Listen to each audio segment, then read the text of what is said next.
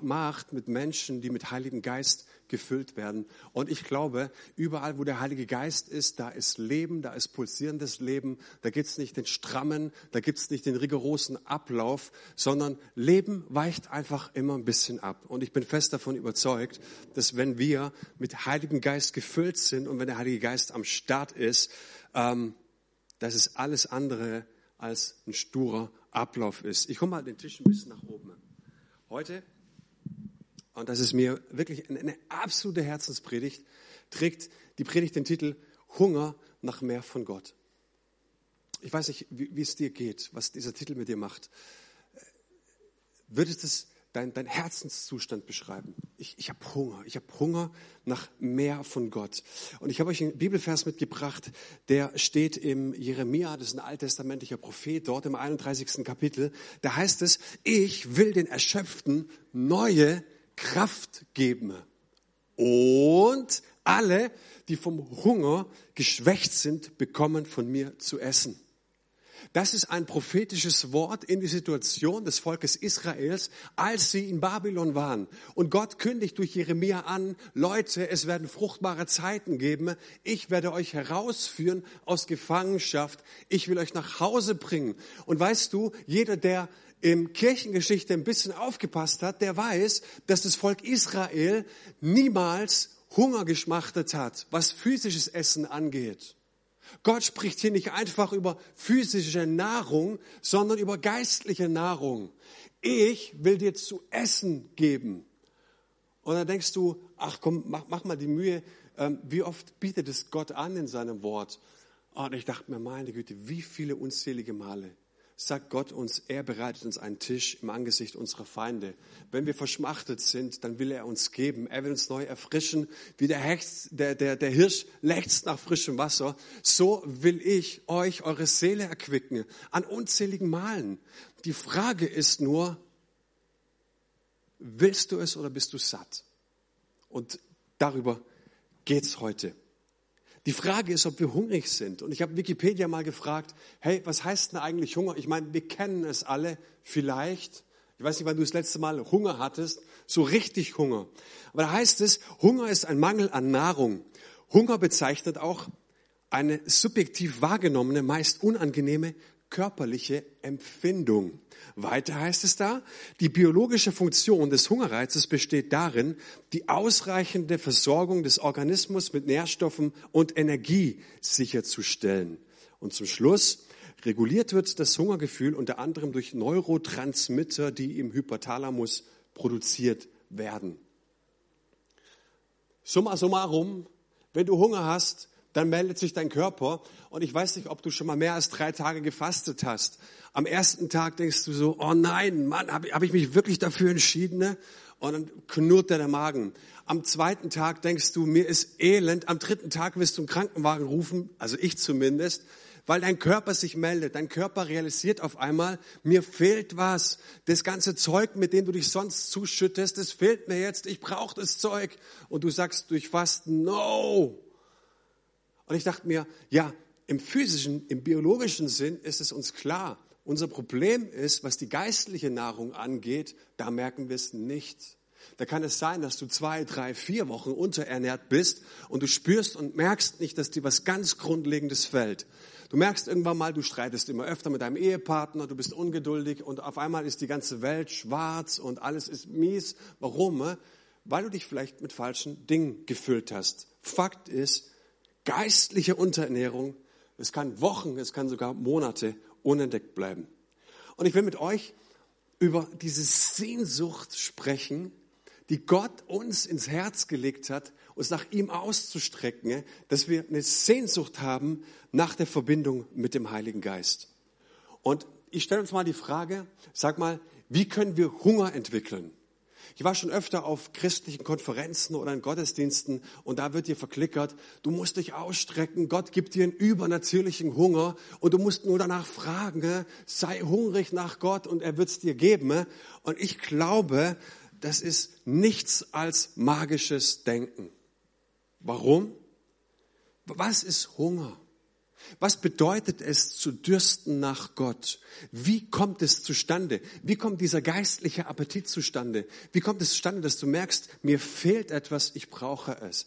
Und ich möchte mit euch ganz kurz nochmal ähm, äh, wiederholen, was wir am Anfang von der Apostelgeschichte gesehen, resümiert, gelernt haben. Am Anfang der Apostelgeschichte fährt Jesus auf in den Himmel und wir haben festgestellt, dass er sich nicht irgendwo zwischen Saturn und Jupiter irgendwo weit weg im Himmel aufhält und da sein himmlisches Reich errichtet hat, sondern wenn die Wolke Jesus emporhebt, dann heißt es, er ist in Gottes Gegenwart gegangen. Er hat einen Auferstehungsleib bekommen. Er konnte sozusagen durch Wände gehen. Also war er der Erste, der in den Geschmack kommt von Gottes neuer Schöpfung. Und da, wo Jesus ist, da können wir sicher sein, er ist der Repräsentant eines neuen Himmels und einer neuen Erde. Das bedeutet, jedes Mal, wenn wir fortan im Gebet auf die Knie gehen oder die Hände falten, ne, dann sagt uns die Bibel, kommst du in den Geschmack des neuen Himmels und der Erde. Du bist Teilhaber. Du partizipierst an dem, was Jesus für dich errungen hat. Okay? So. Und deswegen ist es so wichtig, ähm, dass Jesus sagt, hey, startet nicht gleich los, sondern schließt euch ein in das Obergemach und betet zehn Tage. Das ist nicht einfach eine, eine fromme Disziplin und wir sagen nur, die Harten kommen in den Garten. Ne? Und ehrlich gesagt, jemand muss doch beten hier. Und wenn wir hier gar nicht beten, dann geht ja gar nichts. Nein. Er sagt, schließt euch ein. Ich gehe jetzt zum Vater und ihr werdet eine neue Qualität in der Beziehung zu mir erleben. Ihr werdet in den Geschmack eines neuen Himmels und einer neuen Erde kommen, jedes Mal, wenn ihr betet. Okay? Seid ihr bei mir? Und weil er sagte, naja, es soll nicht einfach nur so ein Glücksgefühl im stillen Kämmerlein sein. Du betest, du kommst in den Geschmack von Himmel und Erde. Nein, nein, nein, nein. Das soll sich ausweiten vom Kleinen ins Große. Deswegen gießt er seinen Heiligen Geist aus auf alles Fleisch. Und die Jünger sagen, ich kann's nicht bei mir behalten. Ich muss rausgehen. Und so sehen wir, haben sie den Missionsbefehl bekommen. Geht raus in alle Welt und verkündigt das Evangelium als meine, so haben wir festgestellt, Herolde. Und diese Herolde, die haben eine Botschaft. Die erste Botschaft lautet, wir haben einen König. Und es ist nicht der Kaiser, es ist nicht irgendwer, sondern unser König heißt Jesus Christus, der am Kreuz gestorben ist, der auferstanden ist, der sich zu Rechten des Vaters gesetzt hat und der regiert. Und jetzt kommen wir auf den Hunger. Sie hatten noch eine sehr, sehr wesentliche Botschaft. Und diese sehr wesentliche Botschaft hieß, wie im Himmel, so auch auf der Erde. Und es ist wichtig, weil jedes Mal und überall, wo die Jünger hinkamen, kamen sie mit dieser Diskrepanz, mit diesem Missverhältnis in Kontakt, in Berührung, dass sie Kranke sehen, dass sie Aussätzige sehen, dass sie Elend in dieser Welt sehen, dass sie Kummer sehen, dass sie Schmerz sehen, dass sie Lüge sehen, dass sie Betrugs, Betrug sahen. Und jedes Mal kamen sie damit in Kontakt. Und wozu sie berufen waren, war nicht anzunehmen und hinzunehmen, diese menschliche Realität, sondern auszubeten und zu sagen, wie im Himmel, so auch auf der Erde. Und wenn du mich fragst, was geistlicher Hunger ist, dann ist es genau das. Du siehst die menschliche Realität, hast aber verstanden, ne, dass das nicht das Ende ist und dass an dem Punkt das Spiel noch nicht abgepfiffen ist, sondern dass Gott eine Wirklichkeit hat. Und du bist berufen, in diesen Riss zu treten, in diese Diskrepanz zu treten und zu sagen, ja, ich sehe die Realität und sie ist niederschmetternd. Und sie ist ernüchternd. Und sie ist deprimierend. Und sie zieht uns nach unten und wir haben allen Grund, zu Hause zu bleiben und in die Kopfkissen zu weinen und zu sagen, ich bin ein Opfer, das Leben ist schlimm, das Leben hat's nie gut mit mir gemeint, keiner hat mich lieb und so weiter und so weiter. Nein, Sie sagen ja, die menschliche Realität ist niederschmetternd, aber es gibt eine himmlische Wirklichkeit. Und wir sind berufen, diese Wirklichkeit auf die Erde zu rufen. Und Hunger bedeutet, ich will sehen, was da oben im Himmel abläuft. Weißt du, wie ich Sattheit beschreiben würde? Sattheit ist, wir sagen, wie auf der Erde, so auch im Himmel. Sattheit bedeutet, ich sehe, was in meinem Leben los ist, ich sehe, was in meiner Beziehung los ist, in meiner Ehe, an meinem Arbeitsplatz und es ist grausam und irgendwie, so wird es wohl auch im Himmel sein. Sattheit heißt, ich gebe mich mit den Dingen zufrieden, wie sie einfach laufen. Ab und zu mal ein bisschen beten, aber mehr ist da nicht drin. Und wir sagen, wenn die Dinge auf der Erde schief liegen, na, dann muss es wohl auch so im Himmel sein. Aber wie gesagt, wir sind berufen, du und ich, dass wir in die Diskrepanz unserer Lebensbereiche, da wo wir Niederlage erleben, da wo wir Schmerz erleben, da wo wir Unterdrückung erleben, da wo wir Süchte nicht loskommen, dass wir für uns in diesen Riss treten dass wir gegenseitig, und das ist für, Fürbitte heißt wortwörtlich, wir treten in den Riss ein zwischen der menschlichen Wirklichkeit und Gottes Realität. Okay? Seid ihr bei mir? So. Und mit dieser, ich habe es gerade schon gesagt, mit dieser Realität waren die Jünger immer herausgefordert. Ich dachte da zum Beispiel an den Diakon Stephanus in der Apostelgeschichte. Und da heißt es, als sie das hörten, ging ihnen durchs Herz und sie knirschten mit den Zähnen über ihn.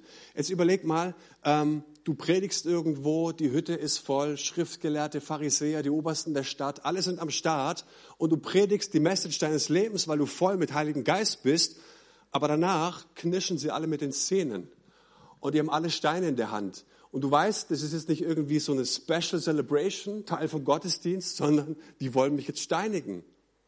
Und weißt du, was dann geschieht?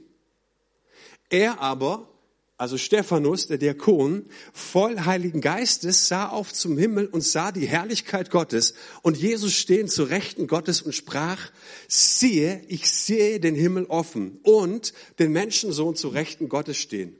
Sie schrien aber laut und hielten sich ihre Ohren zu und stürmten einmütig auf ihn ein, stießen ihn zur Stadt hinaus und steinigten ihn. Weißt du, in der dunkelsten Stunde seines Lebens nahm er seine Realität wahr. Aber in diesem Moment wurde ihm Gottes Wirklichkeit offenbart.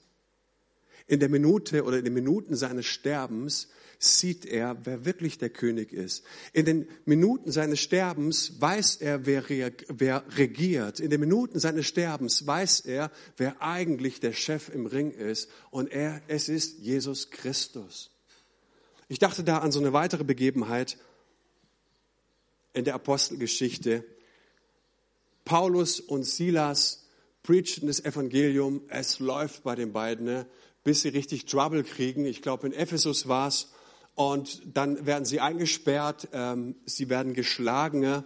Ähm, es sieht richtig übel aus für die beiden. Und danach werden sie ins Gefängnis geworfen. Es ist kalt, es ist dunkel, es ist feucht. Sie werden geknebelt und es sind Schmerzen, wenn deine Füße in einen Pflock eingespannt werden.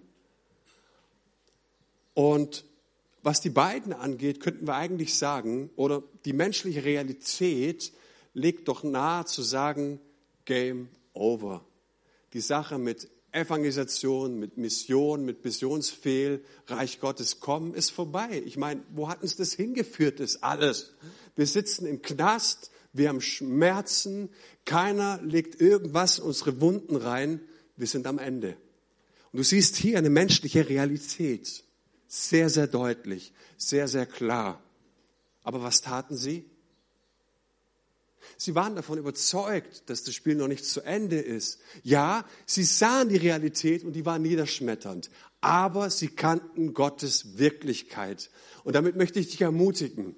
Wenn du Gottes Wirklichkeit wahrnimmst, dann weißt du, egal wie deine Situation aussieht, es ist nicht zu Ende. Und was tust du? Du erhebst den Namen von Jesus und das taten sie ohne Grund, ohne Feelings, ohne dass dich irgendeiner anpeitscht, komm on, lasst uns doch mal Gott einen Applaus geben. Sie erhoben ihre Stimme, weil sie wussten, da oben ist Gottes Wirklichkeit. Und sie lobten ihn und sie anbeteten ihn und sie hatten Worship und sie wurden gefüllt mit Heiligem Geist. Und was passiert? Die, Be die Städte fängt an zu beben, die Kerkertüren gehen auf. Und wisst ihr, was der Hammer ist in dieser Story? Ich bin verliebt in diesen Gedanken, dass der, Ker der Kerkermeister, der sie eingesperrt hatte, der legte oder versorgte nachher die Wunden, mit denen er geschlagen hatte, weil er sich bekehrte. Wow. Weil einer verstanden hat, Gottes Wirklichkeit ist mehr als unsere menschliche Realität. Ich dachte da an Jesus selbst. Er steht an einer der dunkelsten Stunden seines Lebens vor dem Verhör vor Pontius Pilatus. Und was sagt der Pontius Pilatus? Hör mal, mein Reich ist nicht von dieser Welt. Und du glaubst, dass du alles im Griff hast, stimmt's? Du glaubst, weil du Römer bist, weil du bevollmächtigt bist, weil du der Statthalter bist, dass du Macht über mich hast. Aber darf ich dir was verraten, mein Freund? Alles, was du hast, alles, was du glaubst zu sein, kommt von Gott. Du hast überhaupt keine Macht über mich. Du hast mich nicht in der Hand. Und wenn ich will, würde ich schnippen und meine Diener würden kommen und mich befreien. Und wir wollen jetzt diesen Teil 1 der Predigt abschließen und ich möchte euch jetzt ermutigen im Lobpreis, dass du dieses Lied auf deiner Lippe hast. Weil ich Kind Gottes bin, weil ich zu ihm gehöre, bin ich nicht von dieser Welt. Ich gehöre zu Jesus Christus. Ich gehöre zu meinem Reich. Ich gehöre zu einem Gott, der auf dem Thron sitzt, zu Rechten des Vaters und er reagiert. Und ich lade dich ein, ne, dass du deine Herausforderungen, deine Nöte, deine Schwierigkeiten, dein, wo du gesagt hast, das Spiel ist aus, es ist Game Over, es gibt keinen Gott, dass du das für dich in die Hand nimmst und Gott hinhältst und sagst, Gott, hier ist meine Realität. Aber ich bitte dich, dass sie überschattet wird von deiner Wirklichkeit. Das ist Lobpreis. Ich lade dich ein, fang an, den Namen von Jesus darüber zu erheben. Okay? So, wir starten, wir legen los.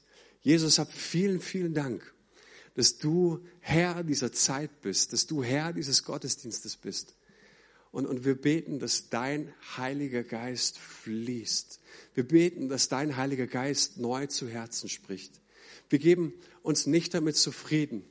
Und wir wollen nicht satt sein. Und wir sagen dir, wir haben es satt, dass wir uns mit der menschlichen Realität zufrieden geben. Sondern wir sind davon überzeugt, dass du mehr hast in Jesu Namen. In Jesu Namen. Amen. Hey, ich lade dich ein. Steh mit mir gemeinsam auf.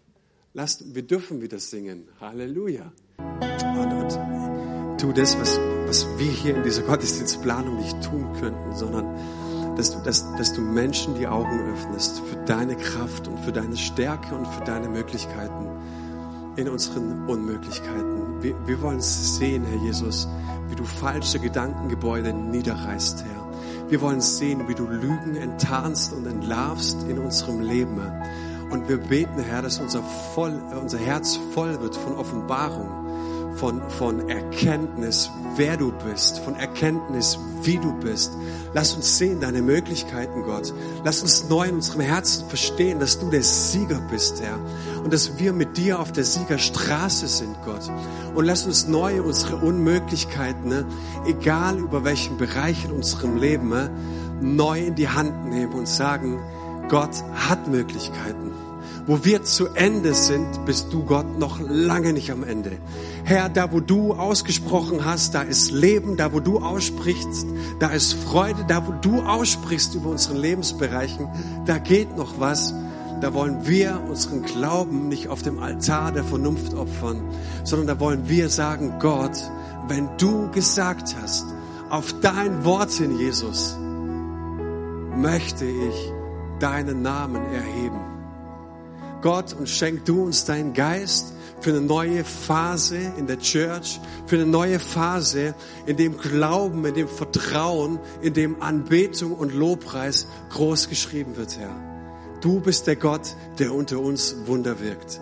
Und gieße sie aus in unsere Mitte, Gott. Füll unseren Glauben neu mit deinem Mut, mit deiner Perspektive, mit der Kühnheit des Himmels. In Jesu Namen. Amen, Amen. Lasst uns weitergehen. Äh, wir sind noch nicht am Ende.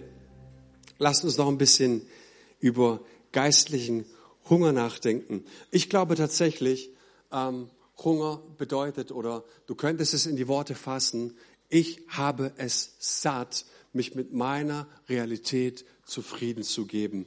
Ich will in Übereinstimmung mit dem Himmel kommen. Und wenn Gott sagt, da geht noch was, dann will ich auf jeden Fall dem einstimmen, weil ich will jedes Mal sagen, hey Gott, du bist größer und ich komme in Übereinstimmung mit dem, wer du bist, was du hast, wie du die Situation bewertest und was deine Möglichkeiten sind. Okay? Zweiter Teil, wie können wir, wie können wir diesen Hunger entwickeln?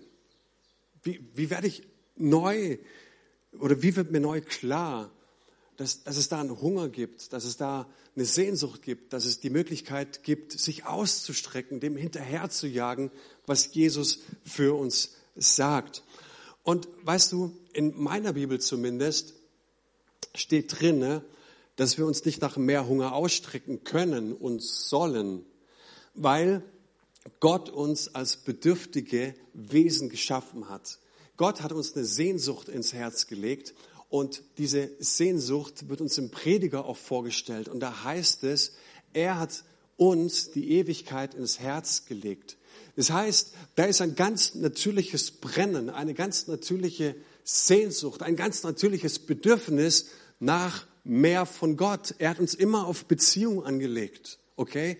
So, die Frage ist nicht, Gott, wie kannst du mir Hunger schenken, sondern das Gebet lautet, Gott, danke, dass du mich so geschaffen hast, wie ich bin. Wir könnten es aber auch negativ sagen, ne? der Mensch kriegt nie genug. Ich habe es jetzt wieder gedacht in dieser Corona-Zeit, Mann, wie kannst du in dieser Corona-Krise dich bereichern durch Masken oder andere Dinge? Alter, kriegst du wirklich nie genug? Woran liegt es? Woher kommt es? Und ich bin davon überzeugt, dass wenn ein Marsmensch, mal angenommen, es gäbe einen Marsmensch, und er würde uns für einen Monat lang besuchen ne, und würde zurückkehren und auf der Rückfahrt würde mal so ein paar Notizen aufschreiben, was habe ich dort erlebt, wie sind die drauf, ähm, kann ich vielleicht ein paar Prädikate über den Menschen raushauen, dann würde er wahrscheinlich sagen, also diese Menschen ne, können teilweise auch nett sein, aber in ihrem Grundzug sind sie unersättliche Wesen. Stimmt es nicht? Wir werden nicht satt in Sachen Erfolg, in Sachen Bestätigung. Wir werden nicht satt in Sachen Anerkennung, in Sachen Wertschätzung. Du wirst nie satt, dass, dass du sagst, jetzt bin ich genug geliebt. Jetzt bin ich genug anerkannt. Jetzt bin ich genug wertgeschätzt. Hört mal auf für einen Monat. Ich krieg nicht mehr genug. Ich muss das erstmal verarbeiten. Und warum ist es so? Gott hat uns als Beziehungswesen geschaffen. Und das Ursprüngliche deines Seins ist, dass da ein Hunger und ein Durst ist nach mehr. Die Frage ist nur, mit was du deinen Hunger, mit was du deinen Durst stillst.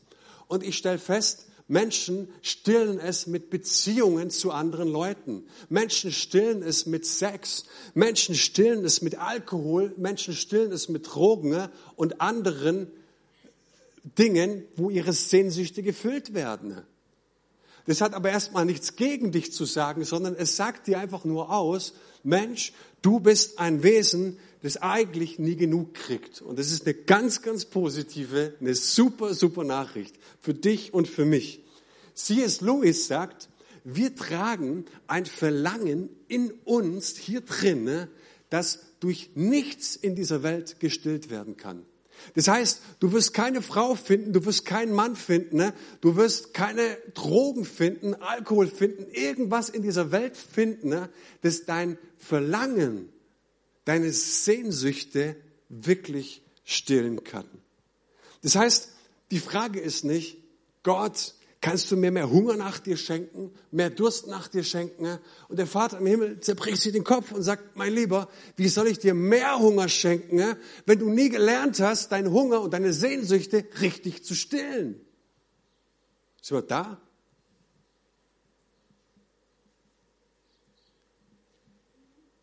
Was ist das Problem, dass wir oft satt sind? Wir schauen die Offenbarung an die Gemeinde in Laodicea. Dort heißt es, im dritten Kapitel in der Offenbarung, ähm, das ist ein Sendschreiben von sieben Gemeinden. Und dort sagt uns Jesus, wisst ihr, liebe Gemeinde, also er spricht die Gemeinde an sich an, wisst ihr, was euer Thema ist?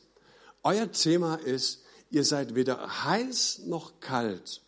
Ihr seid weder entschlossen, Jesus richtig nachzufolgen. Und genau das Gegenteil ist der Fall. Das heißt, für euch ist, ist Gott ein lieber Mann. Er, er ist nicht böse, aber er ist nicht derjenige, der tatsächlich die Dinge in meinem Leben lösen kann. Ich kann, oder die Gemeinde hat ein Problem gehabt, sich in Verfolgung zu diesem Christus, wenn es wirklich hart auf hart kommt, richtig zu positionieren. Richtig ein klares Bekenntnis zu diesem Jesus. Und hier geht es schlicht und ergreifend, so sagt uns die Bibel, um Lauheit beziehungsweise um ein Unentschieden, eine Unentschlossenheit. Es bedeutet, ihr seid selbstzufrieden. Ihr habt Probleme ohne Ende, aber ihr seid selbstzufrieden.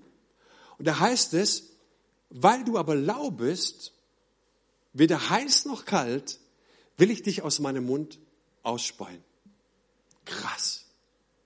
Jesus Christus sagt, hey, du bist, du bist äh, lau, du bist nicht heiß, nicht kalt, es ist ungenießbar. Ich will dich ausspeien. Was bedeutet das? Ich meine, wenn ich das morgens in meiner stillen Zeit lese und ich komme da drauf und sage, oh, schnell umblättern. An, an, welche Gemeinde, welche Gemeinde war das Schreiben nochmal ermutigend für mich? Versteht ihr? Wir, wir wollen es nicht wahrhaben, dass uns dieser Jesus so etwas vorhält. Was, was heißt es eigentlich? Wenn du ein bisschen recherchierst und ähm, ich sag mal, dieses, dieses nicht wahrhaben wollen ist Cancel Culture. Vielleicht schon mal mitbekommen. Das machen wir öfter mit der, mit der Bibel. Wir wollen es nicht wahrhaben. Das ist, das ist nicht richtig. Das tut uns nicht gut. Das wollen wir nicht hören. Und Cancel Culture mit, mit der Bibel. Es wird, diese Aussage wird einfach gecancelt. Okay? So. Aber was heißt es eigentlich? Wenn du in die Geschichte schaust, siehst du, dass dieser Ort Laodicea von zwei Quellen gespeist wurde. Es war einmal von einer heißen Quelle, einmal von einer äh, kalten Quelle.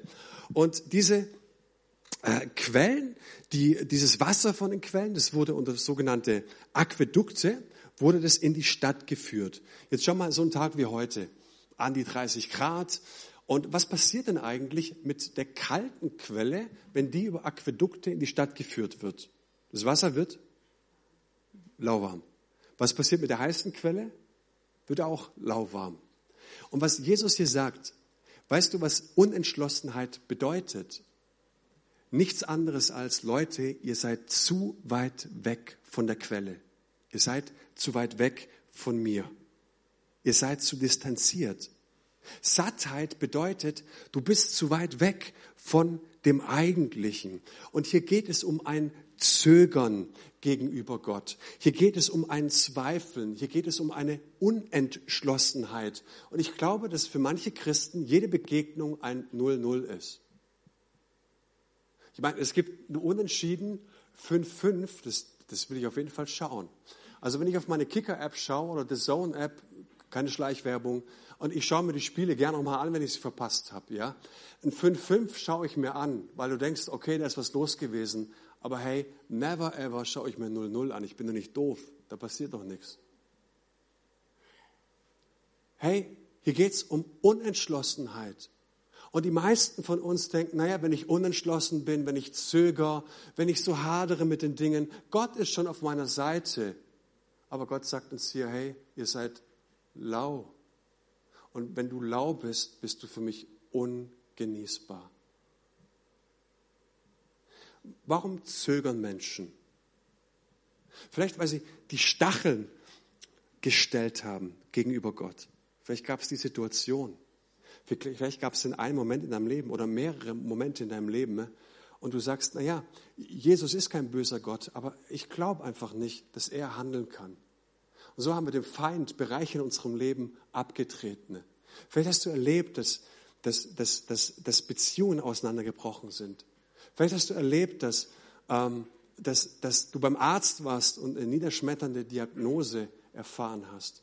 Ihr kennt all die ganzen Hiobsbotschaften in unserem Leben.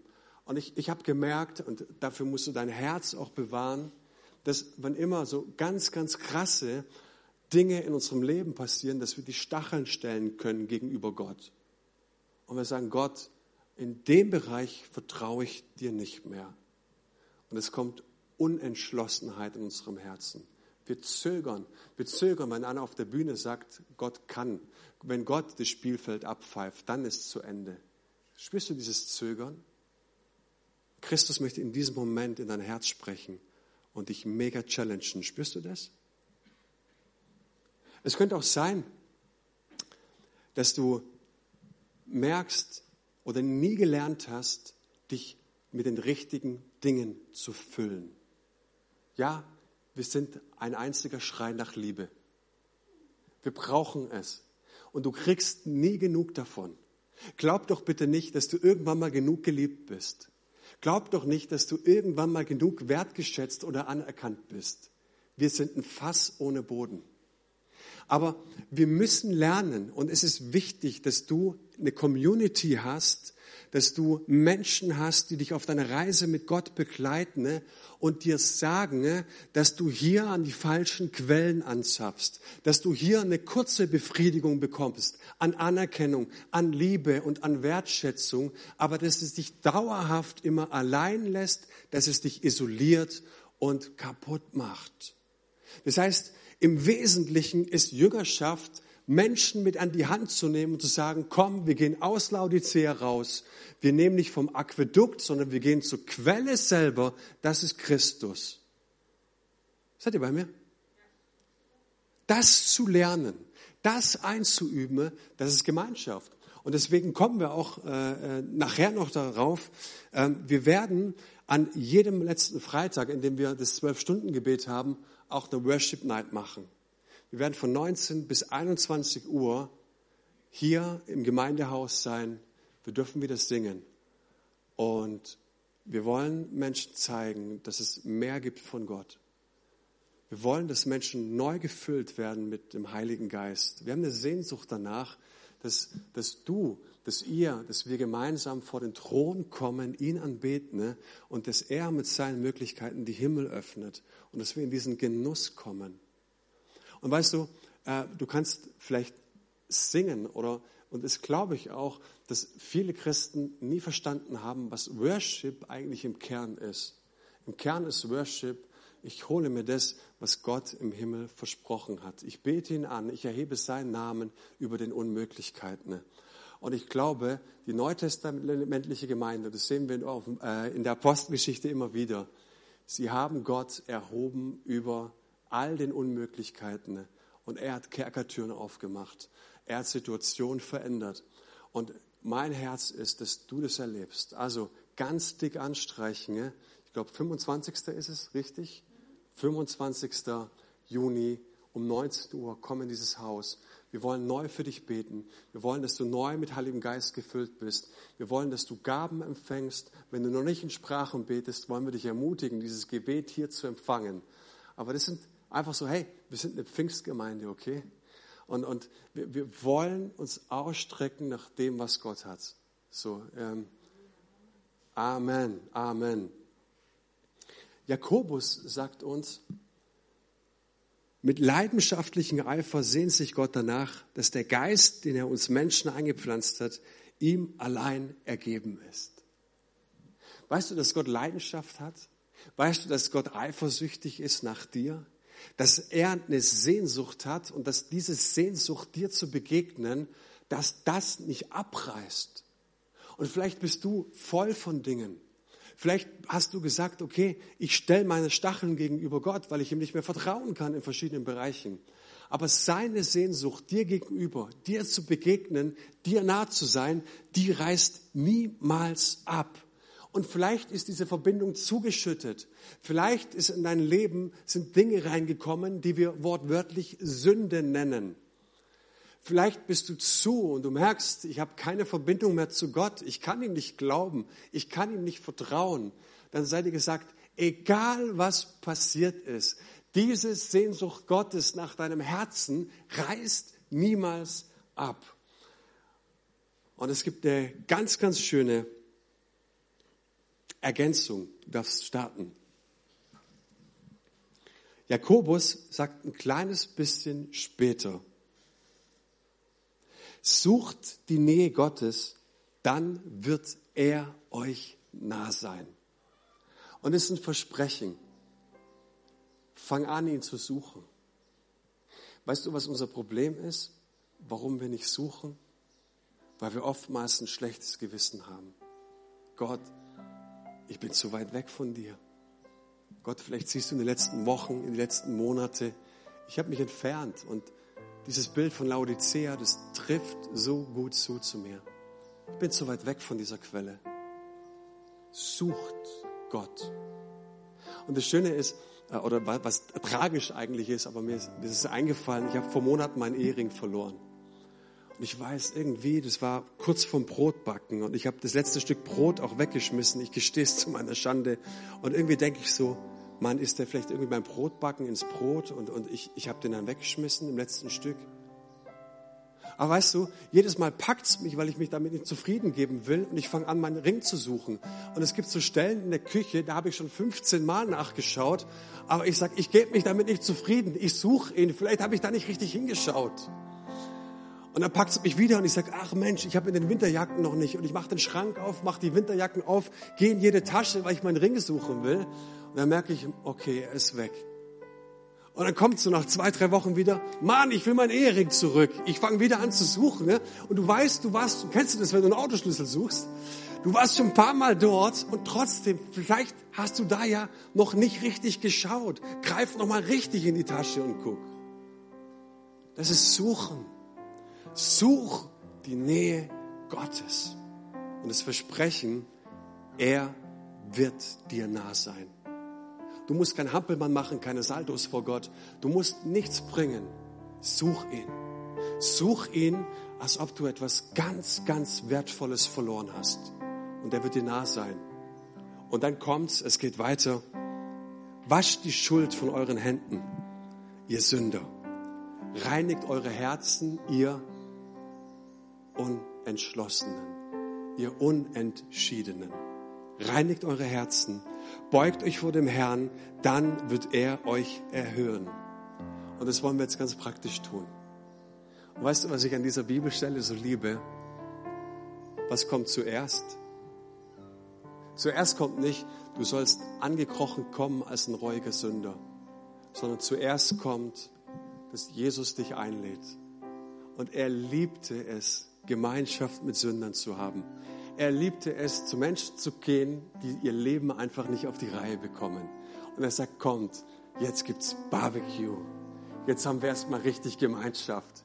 Und weißt du, was ich brauche? Und danach düstet mein Herz, dass mich jemand in den Arm nimmt und mir sagt, Manu, wenn du es verbockt hast, wenn du Mist gebaut hast, komm her. Alles gut, Mann. Lass uns erstmal gemeinsam essen. Lass uns Zeit miteinander haben. Weißt du, ich erkläre dir mal die Atmosphäre des Himmels, Manu. Ja, die Atmosphäre des Himmels ist, jedes Mal, wenn ein Sünder umkehrt, jedes Mal, wenn sich ein Sünder eingesteht, dass das Leben falsch gelaufen ist und zu mir zurückkehrt, ist Party im Himmel. So ist der Vater. Und dann bleibt es nicht oft aus, dass du sagst, oh Mann, ich bin dieser Güte begegnet. Ich begegne dieser Liebe. Wo war ich nur in den letzten Wochen und Monaten? Was ist nur geschehen, dass ich mich so weit entfernt habe? Gott, Gott, ich will umkehren zu dir. Gott, ich will in deine Nähe. Jetzt merke ich, wie weit ich weg bin. Jetzt merke ich, wie groß doch meine Sehnsucht ist in deiner Nähe. Und dazu lade ich uns jetzt gemeinsam ein in diesem letzten Worship-Lied, dass du in seine Nähe kommst und du darfst es. Komm in seine Nähe. Such ihn, als ob du etwas Wichtiges, etwas ganz, ganz Zentrales in deinem Leben verloren hast. Und er wird sich dir nähern. Hab Gemeinschaft und lade den Heiligen Geist ein. Lade ihn ein, dass er all die Dinge aufzeigt, die zugeschüttet sind. Dass er dir die Distanz aufzeigt. Dass du das, was zwischen dir und ihm steht, beim Namen nennen kannst und ihn ans Kreuz bringst und Vergebung bittest, ja? Komm in seine Nähe. Er will dir neu begegnen. Er will Neues tun in deinem Leben. Er will neue Erfrischung und neue Erquickung bringen über dich, deine Familie, über dein Haus, über dein Leben. Herr, in Jesu Namen, ich lade dich ein. Gib ihm eine Antwort. Ich möchte das dir sagen. Wenn Gott dich berührt hat, wenn Gott nach deinem Herzen zieht. Bei mir war es so, dass ich angefangen habe, von ihm zu träumen, dass ich darüber nachgedacht habe, dass, dass dieser Hunger nach ihm da war. Das war so ein Zeichen, dass er mein Herz zieht, dass, dass er mich gewinnen möchte. Für mich war wichtig zu realisieren, dass er mir nicht einfach nur seine Güte, seine Liebe hinterher schmeißt, sondern dass ich eine klare Position finde, dass ich vielleicht aus Unentschlossenheit rauskomme in eine klare Position und eine klare Entscheidung. Und es gab so einen Tag in meinem Leben und es war ein 25. Februar, ich weiß es noch, der hat mein Leben revolutioniert.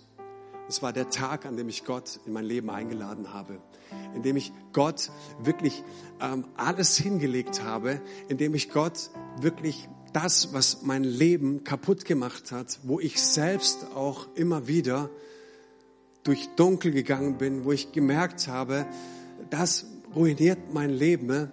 Ich bin zu ihm gekommen und ich habe ihm alles bekannt und ich habe gesagt, Gott, hey, ich komme zu dir, vergib du mir bitte meine Schuld. Vergib du bitte die ganze Last, die auf meinem Herzen liegt und komm du jetzt in mein Leben. Regiere du in meinem Leben, sei du der König. Ich will mit dir mein, dein, mein Leben verbringen. Und wenn du hier bist und du sagst, ja, das möchte ich. Ja, ich möchte wirklich ein Teil von Gottes Familie sein und werden. Ja, ich, ich möchte wirklich mit Jesus gemeinsam durchs Leben gehen. Ich will ihm hinterhergehen, weil ich erkannt habe in den letzten Wochen und Monaten, dass er so viel mehr für mich hat. Dann darfst du jetzt für dich eine klare Entscheidung treffen. Dazu laden wir ein. Und wenn du magst, darfst du mit mir ein Gebet beten. Und ich möchte euch bitten, dass ihr mit mir gemeinsam aufsteht, die hier im Raum sind. Und vielleicht hast du dieses Gebet schon mal gebetet. Das ist nicht die Frage, ob du es nicht schon mal ganz klar für dich entschieden hast. Aber lasst uns doch wirklich im Vertrauen geschwisterlich dieses Gebet mitbeten, ja? Und ich ermutige das, dass du dieses Gebet jetzt zu deinem Gebet machst. Jesus Christus, ich weiß, dass du lebst. Weil du mich liebst, bitte ich dich, dass du mir alle meine Ungerechtigkeiten und Sünden vergibst, die ich während meines Lebens getan habe. Bitte befrei du mich von meiner Schuld.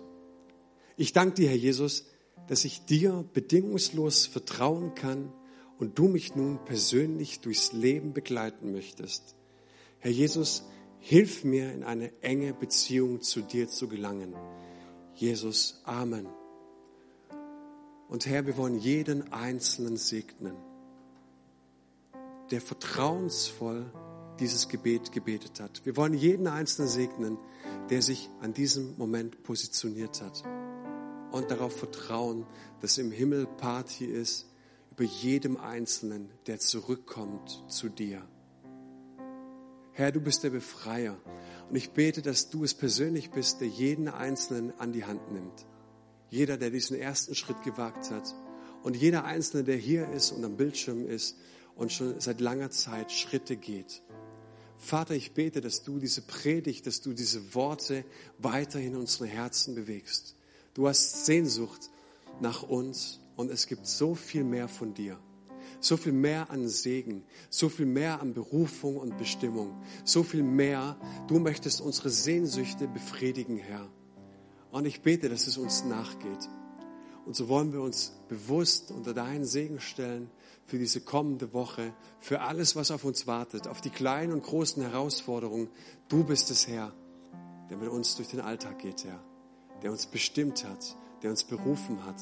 Und wir gehen durch deinen Segen in den Alltag und dürfen rufen, wir haben einen König. Dein Reich komme. Lass dein Reich sichtbar werden. Lass deine Möglichkeiten sichtbar werden in unseren Unmöglichkeiten. Amen. Amen. Amen.